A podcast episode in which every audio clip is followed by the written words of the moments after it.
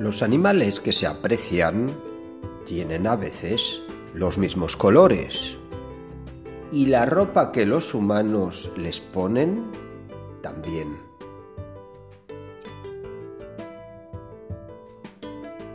A veces los animales que se aprecian no tienen los mismos colores.